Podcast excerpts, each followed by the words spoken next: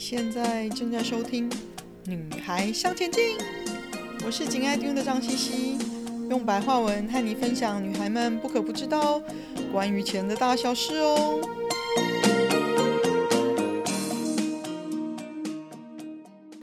欢迎收听第八十六集《沉浮实验》。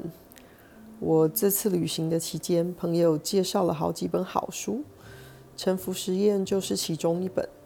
在读的时候呢，我心里就已经有了那种相见恨晚的感觉，也充满了鸡皮疙瘩似的感动，想跟大家分享。呃，这本书自己本身的简介呢，他说啦，如果你不再试图左右自身命运的走向，而是让生命掌舵，会怎么样呢？这本书是《纽约时报》畅销作家的真实故事。是亚马逊读者四点五颗星的好评。透过长达四十年的亲身实验呢，作者麦克辛格带你看到一个人的痛苦、纠结、探寻、发现以及最终的绽放。你将发现，当一个人选择放手之后呢，人生可能出现的种种奇迹。一个原本只想独自在森林里静心灵修的经济学博士班学生，如何在决定进行一场一切由生命做主的臣服实验之后呢，不仅得到了心灵的平静，也收获了世俗意义上的幸福生活跟啊、嗯、事业成就。臣服是否让你联想到被动、消极、虚意、迁就？你是否认为，如果不去努力争取自己想要的，什么事情都不会发生？然而，作者告诉我们，臣服不是懦弱，不是委曲求全，不是消极的随波逐流。真正的臣服是勇敢的放开自我，全然拥抱当下的变化。然后，我们会看到生命所安排好的种种超乎意料的惊喜。麦克辛格原本在修博士学位的时候呢，他在学位学业上的优越表现，被系主任点名要准备当个大学教授。然而，在经历一次深刻的灵性觉醒之后呢，他开始决他决定开始一项实验，就是接受生命之流展现在他眼前的任何事物。那这项实验有两个步骤，第一个。如果生命以某种方式呈现，而他抗拒的唯一理由只是出于个人的喜好，那么他就放开自己的好恶，让生命做主。第二呢，带着这份明晰的觉知，他只要去探寻眼前的状况，需要他做些什么就行了。他这个放手由生命掌舵的沉浮实验，让他的人生走上一条令人惊叹的路。他从学生变成独自灵修的隐居者，之后创建了大型的灵修社区，变成获益颇丰的建筑商，然后设计出改变医疗管理产业的套装软体，建立市值十几亿美元的上市公司，并写出让脱口秀天后欧普拉相不爱不释手的书。那本书记录了麦克辛格在这四十年的实验中发生的许多不可思议的事，并挑战你对生命根深蒂固的假想，就是除非我们强加外力，否则不会有好事发生，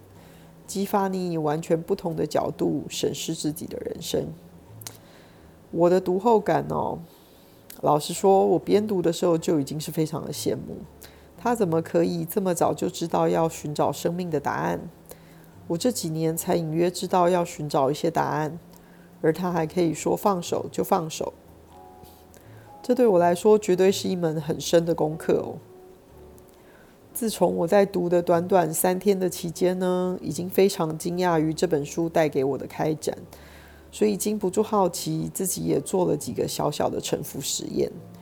结果都是让我掉下巴的惊讶。我知道学习放下有多么不容易，要可以忽视我的自我，以以往的经验得到的结果做印证呢，一直不断的想说服我再次靠自我做决定。理性的自我不断和我争辩，但是我决心要有信心，相信人生会把最好的结果带到我的面面前。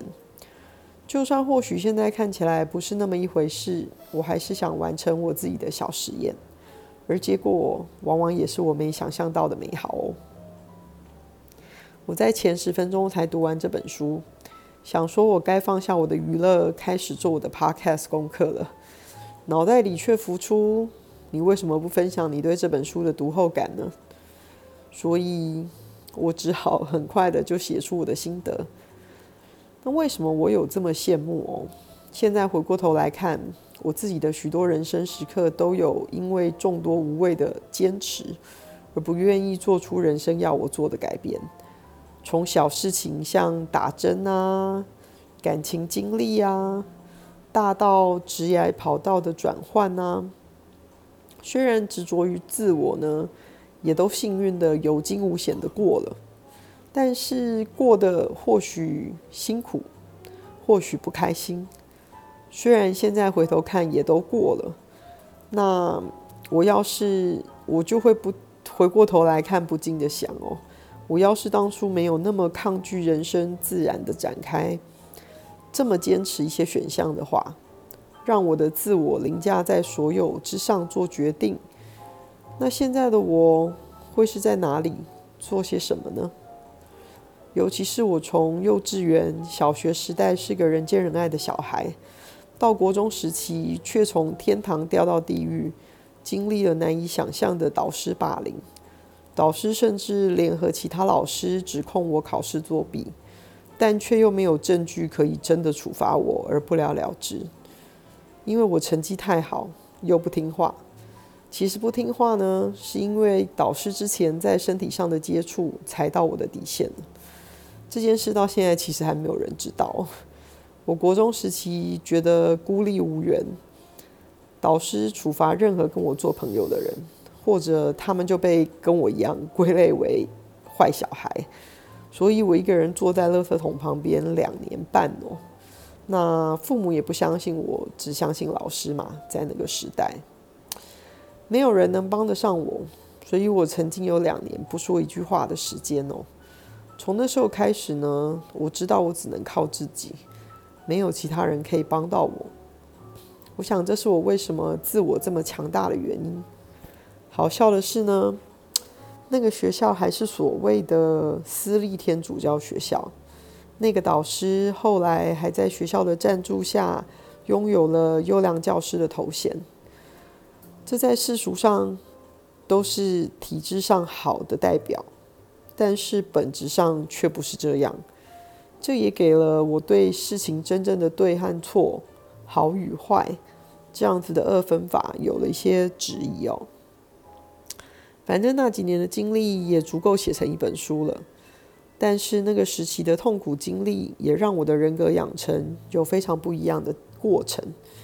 既然有这么深刻的需要靠自己的经历呢，往后的成长经历，当然就是凡事要靠自己啦，披荆斩棘的过下去。那读完这本书呢，我禁不信禁不住的想起我十几年前和一位 CFO 的女朋友的对话。我们聊到女性高阶主管在职场上必须要靠更强大的意志跟 reasoning 来解决问题，来掌控全局。还要想得更远，想得更广，才能在高阶主管之间更有立足之地。我想我们那时候应该都工作得很辛苦、很累了，而有了这样的牢骚。我这几年来也一直在找生命是不是有其他的答案，日子可以过得更平静、更快乐，而一样有成就或更有成就吗？读了这本书，给了我很大不同的感觉跟角度。希望可以给大家一个不一样的人生思考哦。今天的分享就暂时到这里喽，希望有带给你一些新的发想。听完记得赶快给我们一个评价，有空和你的闺蜜们分享《女孩向前进》哦。